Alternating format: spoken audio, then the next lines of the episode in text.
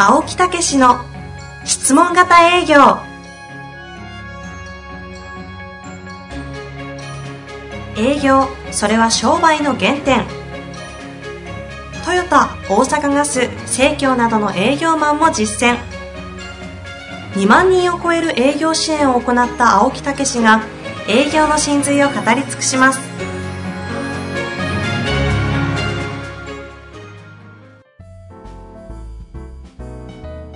こんにちは、遠藤和樹です。青木武の質問型営業。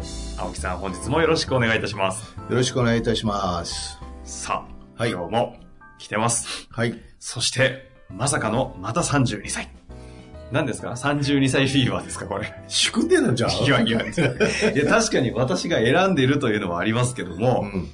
けどね、あの、32歳たまたまですからね。えー32歳の会を作ろうか。1年しか持たないじゃないですか。1年で卒業。なんかここの世代あるんですよね。うん面白いですね。まあ、というわけでね、今日も来ておりますので、早速ご紹介したいと思います。えー今月、初めてセミナーの講師を担当することになり、夜も眠れません。あ青木先生はセミナーの講師もされていると思うのですが、うん。セミナー講師としてどのようなことを意識されているのか伺いたいです。質問型もきっと活用していると思うのですが具体的にどのように活かしているのでしょうか？ーいやー、これはもう本当にね、あのー私も苦労したところですよね、これね。じゃあもう本当にお答えできますね。そうそう。まあ、要は、あの、緊張症で、えええー、で、人前でドキドキっていう。3回前にね、克服したいっていうね。ありました私ね、今、もう60今年2になりますけどね。うんええそうは見えないほどね、本当に肌ツルッツルですよね。ありがとうございます。えつるんつるって。違う違う肌です、肌。頭、頭に肌、肌。頭違う違う違う違う。それ解釈の問題じゃないですか。悪かった。そんなハゲてないよ、言うときますね。そうですよ。はい。本当はね、そういうことではないんですよ。まあ、というわけでね、はい。いやーね、え53歳。えうん。ついに俺はね、このプレッシャーを乗り越えたなと思いましたね。なんかそういう話多くて面白いですね。ついに乗り越えた系。そうそうそう。ねええ53歳。53歳あー俺は人前で話しててね、はい。俺はもう本当にリラックスしてね、うん喋、れるようになったなって、えええそういうふうに思うようになりましたえね。41歳、2歳で、えーあの消極さから解放され、そうそうそう。そしてえ53歳でええ人前で喋ることを解放され。そはう。いや、ほんで、もうとにかくね、はいこの、やっぱり仕事柄ね、あ。こう人前で話ができないと意味がないんでね、ええ意味がないとか広がりがないんで、はい。やっぱりずいぶんあの話し方教室とかね、うんもう本当に行きましたよ。今でも行ってますもんね。まあ、落語をされたりとか、そうそうそう、落語もそうやし。一流のね、そうそう。表現のプロのえ方えそれつけられたりからこの間プレゼンテーションの方はい法ということで、あの中西さんっていう人にえね、習ったりとか、それ前にもあの平野さんにも習ったりね。あ、そうでしたね。そうそうそうそう。ゲストで出られましたもんね。だからどんだけやったかわかりません。あだけどまあまあ、それは、あの、さらに磨きをかけるためとええいうことですけど、実質上は53歳やね。うん何があったのかお聞きしたいですよね。いやー本当にね、じーんと人前で喋りながらね、まあ、あの、ある意味では客観的に自分を見ながらね、ああ、俺は人生の課題を乗り越えたなって、そういうふうに思いましたよ。喋ってる最中に。そうそうそうそう。本当ですか？喋ってる最中なんですか？喋ってる最中というか、ちょっとした空白とかね。そのリラックスして、ええ本当に楽しんで自分が喋ってるっていうね。おーいい話53ですね歳ですわ。何をしたかが大事じゃないですか、長かったなと思いましたね。実際に人前で喋られるようになったのはどのぐらいなんですか？その大勢というか、こう、セミナーみたいな形では。やっぱり47とか。あいや、それまでも喋ってましたよう。んうん。喋ってましたけど苦手でしたね。で、47というその質問型営業が生み出され、そうそうそう。そのためにはね、そういう機会増えますもんね。そうそうそう。だからマンツーマンで、あの、コミュニケーションで質問して営業するとかいうのは得意やったけど、はいはい。それはやっぱりどんどんこう広がっていくと人前で喋ってくれってことになるじゃないですか。ええええそれがね、嫌でね、どうしたらいいんやろうなっていうね。47からスタートで言うとまあ6年もかかってるわけですね。そうそうそう。私の友達でね、はいあのー、先輩の石原明さんっていう人、はいはい。ようあんだけ喋んなとペラペラ、人前 ペラで。ペラ。もう本当に。ね何がそうあの発想でこうあんだけこう出てくるんだから、不思議でしょうがなかったですよね。毎回毎回コンテンツ違いますしね。そうそうそうそう。だから、あれは私はね、ええある意味ではできないですよね興味深い方ですよね。うん、すごいなと思いますけどね。まあ、まあそんな中でね。うん、まあ私がね、あのやっぱり、こうできるようになったのは、やっぱりパワポではい。一つのストーリーを作るっていうね。うーんええうんそういうことを一つのストーリーを作って、それを何回も何回もやるようになってって、どんどん自由性が出てきたとへえ。いうのが事実ですよね。じゃあ、ストーリーを作ったことで救われたというか。そうそう、やっぱり気象転結、あの最初の、まあ、うちでいくと現状欲求解決策という流れのもとにストーリーを作って、それでプレゼンを始めたと。ストーリーとかシナリオ作りって、プレゼンからすると結構普通皆さん作ると思うんですけど、ええそれをしないでやってたってことですか？そういうことではなくて。いや、しないでやってたんじゃなくて、やり始めた時にやったんです。うんそれをシナリオを作ったんです。うんうんだけどなかなかそのうまくこう起承転結ができなくて、ストーリーがうまく。く作りず。そうそうそう。それを何回も何回も手直しして、うんうん最初は、あの、やっぱりそのパワポに喋る内容をこうずーっとノートで書いて、へえへえへえ。ええもうそれにすっげえ時間かかりましたよ。うーんえ実際にそうやって書いていって、ええでもうまく書けなくて、ええその結果的に53歳でスコーンといったのは、シナリオがうまく書けたってことなんですか？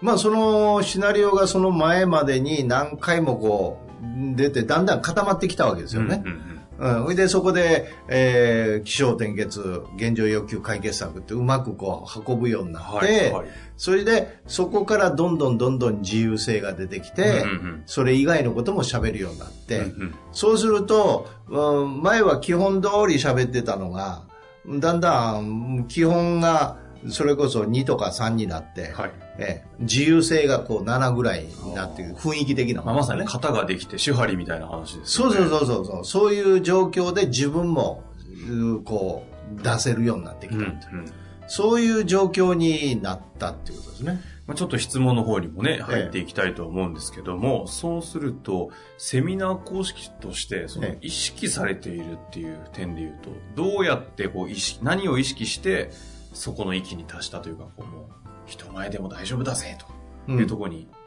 やっぱりそのし、まずシナリオ作りですよね。ま何を伝えたいかっていうことと、それの、えー展開の仕方、うんうん。現状欲求解決策、うん。そして提案っていうのがね。あ、シナリオも現状欲求解決策そうそうそう。提案で作っていく。そうそうそうそう。ん。うん。それで作って、それであの、普通の細かいあの、パワポで、あの、文字なんか絶対書かずに、一つの図柄で一つうんやっといて、で、それを説明していくと。ああるいは、それを、うんを使って話をしていくと。1スライド、1テーマってことですね。そうそうそうそう。ええで、それをですね、なおかつ、はい。今度は録画してみるっていう自分で。うんうん自分で喋って、一人で喋っては、い録画してみる。ええ、で、それを客観的に見てみる。うんうんあそうすると、これがね、実は非常に重要でね、あ、まんざらでねえなとか、うんあまあまあいけてるやんと思えたら、できるんですよ。まさに営業でいうロープレイのそうそうそう部分ですよね。だから要はね、どう見えてるかがわかんないんですよ。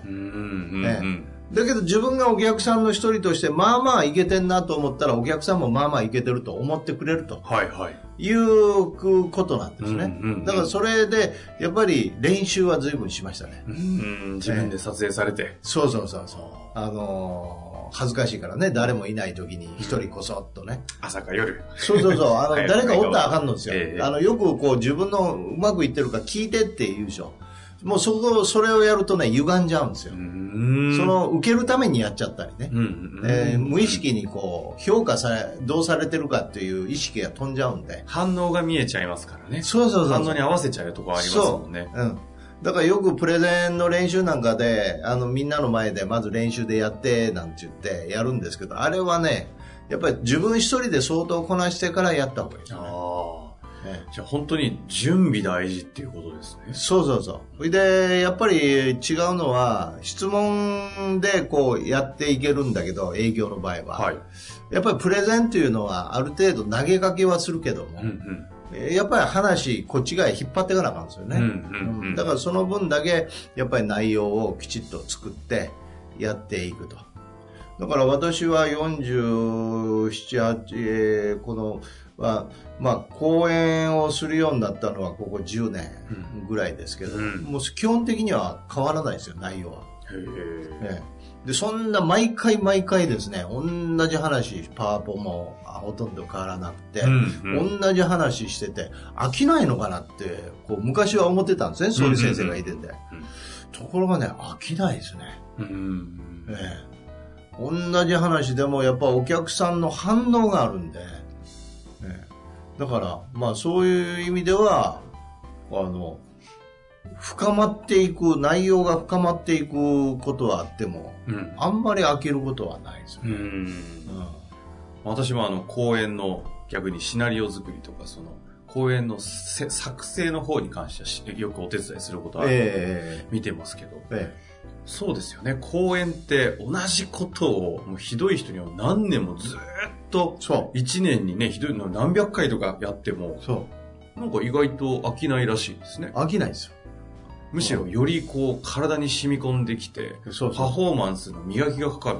そうそう、基本があって、それ以外のことで楽しめるっていうか、うん。そこでこう事例とかいろんな言葉が変わってくるからね。うん。基本が一緒ということだけで、やっぱり事例なんかはどんどん変わってきますようね。ん。えそうしますと、ちょっと整理していきたいと思うんですが、ええこの方ね、あの、セミナー講師今度やる上で、ええ何かこう、質問型も踏まえた上で活用していることとか、具体的に意識していることを教えてほしいとはいいうことだったんですけど、まずは、シナリオ大事だと。そそして、準備しっかりするう。。えでシナリオは、青木先生的なと特性で言うと、え現状欲求解決策提案という、こう、ロジックでシナリオを作ってえ、そう。で、一人でえビデオを撮るなり、まあ今だったら iPhone とかで簡単に撮れえますからね。えしっかりと自分で見て、えはい。で、それ見ていいなと自分で思えたら意外といけちゃうぞと。そうそうそうそう。ここまで話して今ちょっと整理はしてみたんですけど、うんええ他にこう、こういうとこやっぱり改めて大事だなとか、まあ最初のスタートでう、んやっぱり、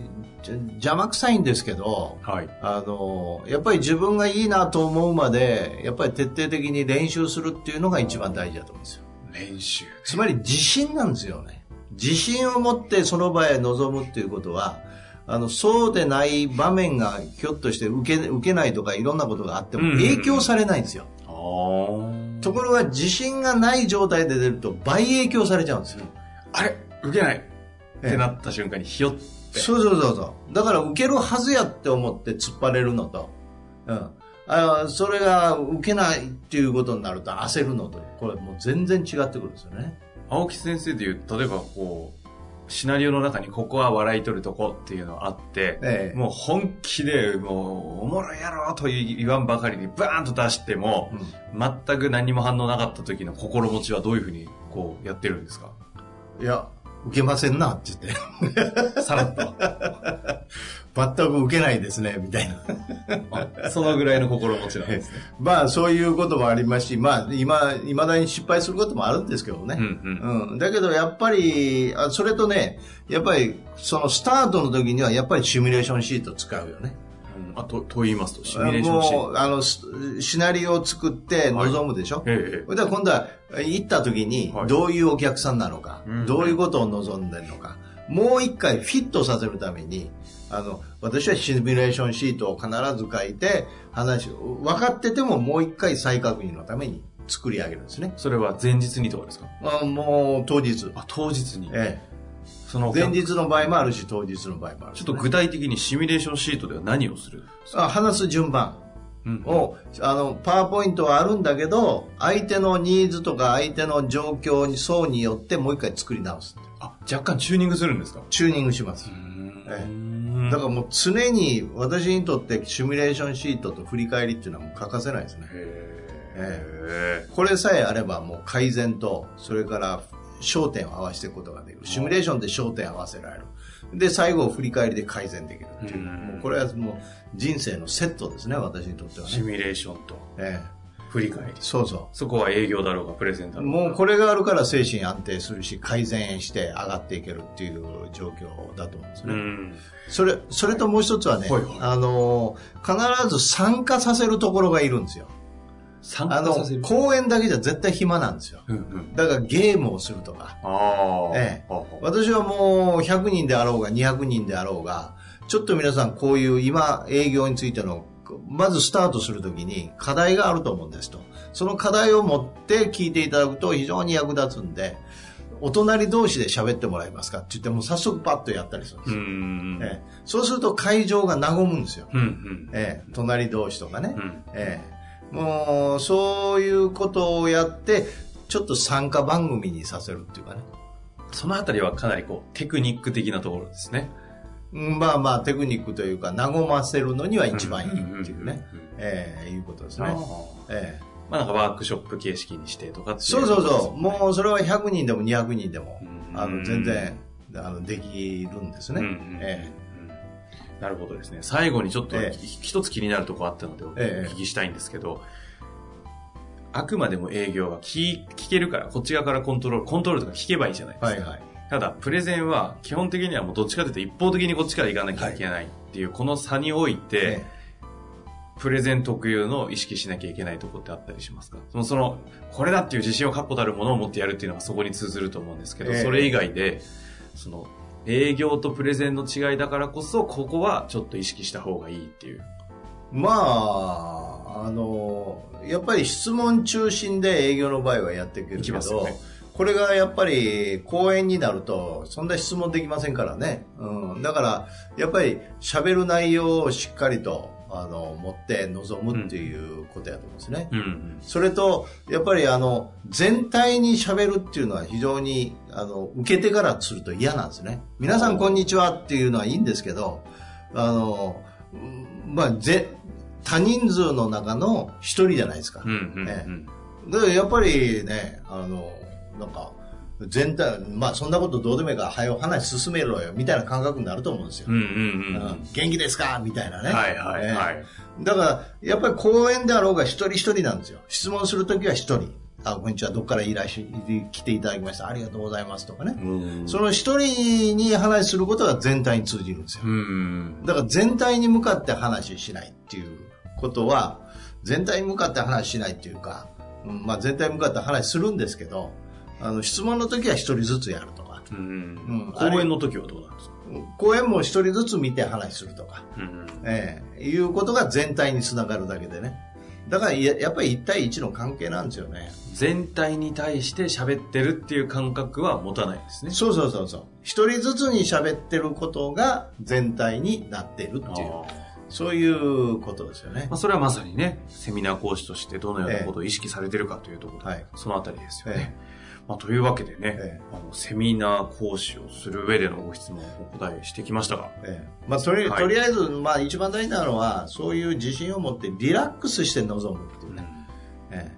たかが公演ですから、されど公演かもしれないけど、うん、なんかあの、別に偉いわけでもないし、うん、みんなを代表して喋らせていただいてるというぐらいの感覚でね、うん。やっていただいて、あの、本当にこんにちはって言ってスタートすればうんいいと思うんですよね。まあ、ぜひね、本当に準備が大事だというのはかなり伝わった気がしますので、ええしっかりとシナリオを書いて、準備をして、そうですねで、。やった後はシミュレーションと振り返りでまた向上ね、していけばいいわけですから、やった後じゃなくて、シミュレーションはやる前ですね。あそのシミュレーションをして、ええまた振り返りをすれば、そうそうそう。そうやって向上していけばいいわけですからそういうことなんですよ。うん。そうしたら、その中で、あ、いその、何回かやっていくうちに、あ、もうこれでいけるんじゃないかなっていう時が来ますわ。うんえというわけでえ、はい。しっかりとね、やっていただいて、またね、なんかやった上でなんかご質問そうですねまたこういうことが起こりましたとか言っていただいたらいいかと思いますね。楽しみにしております。はいぜひ頑張ってください。というわけで、本日もありがとうございまありした。がとうございました。